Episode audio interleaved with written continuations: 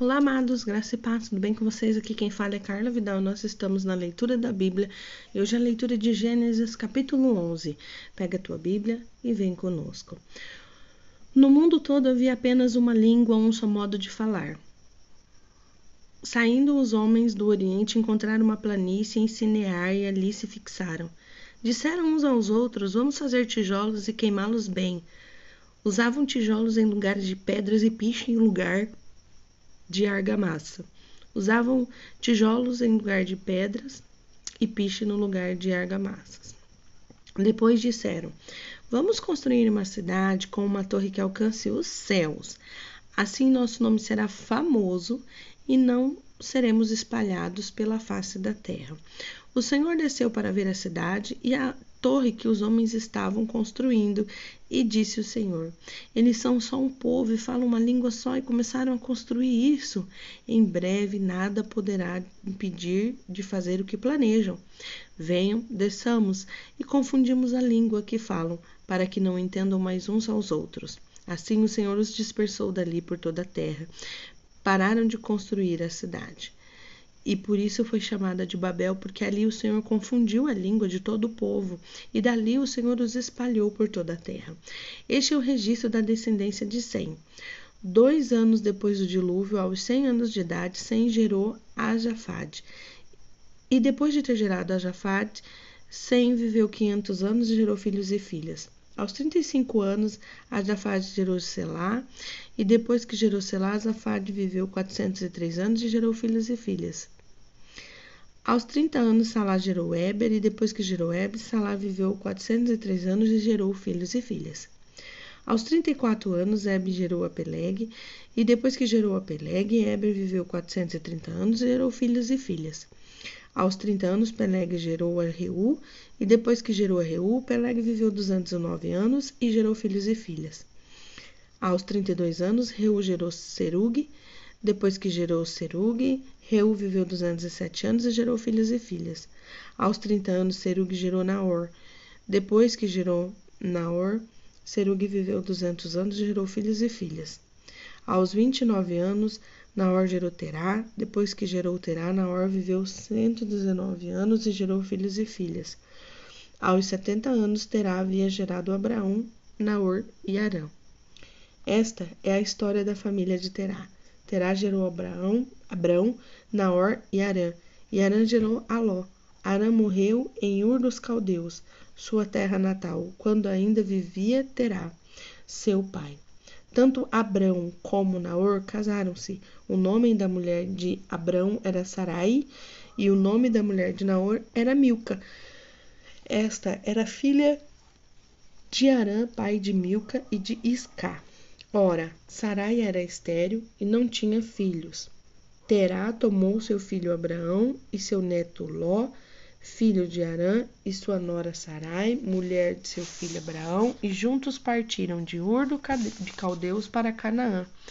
Mas ao chegarem a Arã, estabeleceram-se ali. Terá viveu 205 anos e morreu em Arã. Gente, olha como é incrível a leitura de um capítulo só e quanta coisa tem, né? Então vamos lá.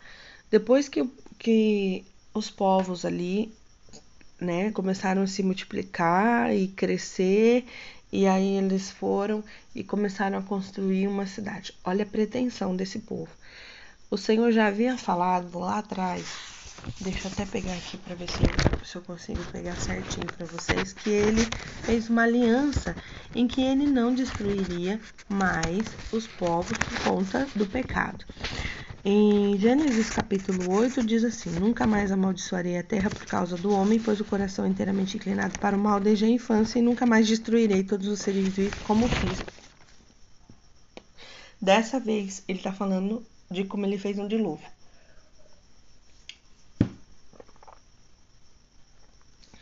Mas aí esse povo se reúne ali numa planície, num lugar bem bonito, que era a planície de Sinar, e se fixaram ali e começaram a intentar em seu coração. Olha o que eles pensaram.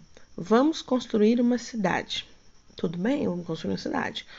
Com uma torre que alcance aos céu. Olha a pretensão de tocar o céu, de chegar lá no céu, né? Mas olha para que eles queriam a torre. Não era para invocar o nome do Senhor, para engrandecer o nome do Senhor, para adorar o Senhor. Não, não. É para ficar famoso. Desde o princípio dessa construção, o objetivo não foi adorar a Deus. E não seremos espalhados pela face da terra. Eles não creram na promessa que o Senhor tinha feito, na aliança que o Senhor tinha feito com Noé. Tudo isso já havia sido falado, estabelecido. Eles já sabiam que o Senhor não faria mais. Só que eles não confiaram no Senhor e quiseram fazer algo das próprias mãos. E o que, que aconteceu? O Senhor dispersou eles pelo, pelas terras, mudou ali a língua do povo e o povo já começou a não se entender mais. E nisso se espalhou novamente o povo e o intento do coração deles, que era buscar fama, alcançar o céu, ser parecido com Deus, já não prosperou mais. Então, normalmente, o que, que acontece? É, Aparece-se um grupo, se reúne esse grupo, estabelecem algo, uma meta, mas essa meta não é para engrandecer Deus, não é para glorificar a Deus, não é para é, pregar a palavra de Deus. Logo vem o que? Logo vem a confusão e depois a dispersão. Quantos movimentos a gente já não viu assim, né? Quantos movimentos a gente já não viu que iniciou bem, criou-se um grupo legal e daqui a pouco, quando você observa, estão espalhados, vem a confusão, vem a intriga, vem a briga, vem a dificuldade de comunicação e se dispersa aquele povo. Então a gente precisa estar atento quais são os nossos objetivos, né? Qual é o objetivo é, do que nós fazemos para o Senhor? É engrandecer o nome dele?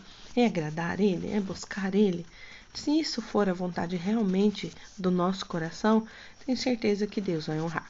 Mas se for a nossa vontade ser famoso, ser como Deus, parecer com Deus, tocar ao céu, com certeza não prosperará, pois o Senhor ele tem compromisso com a palavra dele e ele zela por ela. É, agora mudando, a gente vê ali mais uma descendência, fala sobre a descendência de Sem, e aí ele conta toda uma história, né? É, ele fala do dilúvio, né? Sem é um dos filhos de Noé, então ali no dilúvio, aí ele começa a ter seus filhos e assim por diante, até que chega no pai de Abrão, ainda Abrão, tá? É, e ele conta que Terá, era o pai de Abrão, né? Ele ele tá, ele mora em um lugar, né? Ele mora em é, Abraão, Arã morreu em Ur dos Caldeus, sua terra natal, que ainda vivia Terá, quando ainda vivia Terá seu pai. Tanto Abraão como Naor se casaram e sua mulher Sarai. Então eles pegaram ali e saíram de Ur dos Caldeus com uma rota, essa rota é sair de Ur dos Caldeus para chegar em Canaã. Mas o que acontece com Terá que Terá não chega a Canaã?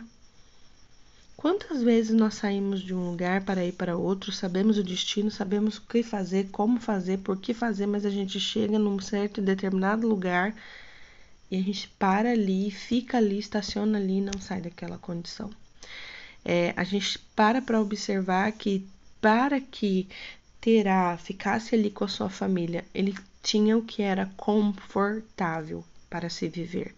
Provavelmente ele tinha uma terra para plantar, ele tinha água para beber, ele conseguia recursos para construir um lugar para ele ficar com a família dele. Então, quando ele chegou nesse lugar em Arã, ele se estabeleceu. Ele não parou para simplesmente tomar uma água, né, para que as crianças e, e os animais descansassem. Não, não, não. Ele habitou ali. E o problema foi que ele morreu ali. Porque o propósito dele era chegar em Canaã. Mas Terá nunca chegou em Canaã. Ele nunca chegou naquela terra. É, quantas vezes nós queremos alcançar algo em Deus, na nossa vida e a gente para, estaciona, se acomoda e não chega lá. Quantas vezes já comecei essa leitura da Bíblia e não concluí? Quantas vezes eu já tentei buscar algo para minha vida espiritual, profissional e não concluí? Então a gente precisa estar atento ao que nós queremos, qual é o nosso foco para nós não ficarmos no que é cômodo É muito cômodo fazer as coisas que não nos tragam nenhum tipo de, de, de dificuldade. Sair da área de conforto é uma luta, mas é necessário para que nós possamos compreender o propósito do Senhor na nossa vida. E hoje, qual é a palavra que fica? Não fique no que é confortável. Desafie-se. Busque a mudança, busque a diferença, algo diferente na sua vida. Nunca se esqueça de onde você veio e para onde você vai. E se no meio do caminho propostas vierem, você não se acomode. Amém? Em nome de Jesus. Então, que nós venhamos a cumprir o propósito do Senhor, que nós venhamos a entender de onde a gente veio e para onde a gente está indo e a gente não se acomodar no meio disso. E outra, que, nós, que o Senhor venha nos ajudar a perseverar. Em nome de Jesus. Pai, abençoa minhas irmãs, meus irmãos que estão fazendo essa leitura com a gente. Senhor, que nós não venhamos a parar no meio do caminho, a nos acomodar com as nossas dificuldades, a não nos acomodar, Senhor Jesus, com pouco tempo, a não nos acomodar, Senhor Jesus, com o nosso jeito de ser, mas que o Senhor possa nos ensinar e nos capacitar a sermos diferentes, a buscar a tua face, a viver a tua vontade, a tua verdade. Que nós não venhamos a estacionar-nos, mas que nós venhamos a estar em movimento cada vez mais perto do teu propósito para nossa vida, daquilo que o Senhor estabeleceu para nós. Pai, que em nome de Jesus, tudo aquilo que nos prende nesse lugar de comodismo e nos impede de sair deste lugar e viver o melhor de Deus, que caia por terra em nome de Jesus e que nós venhamos a sermos, Pai, filhos e filhas obedientes ao Senhor, que ouve a tua voz e que não se acomoda Pai, tira de nós toda essa sensação de comodismo, todo o medo do novo do Senhor das nossas vidas. Em nome de Jesus Cristo, abençoa os meus irmãos e as minhas irmãs. Graça e paz. Fiquem com Deus. Até a próxima.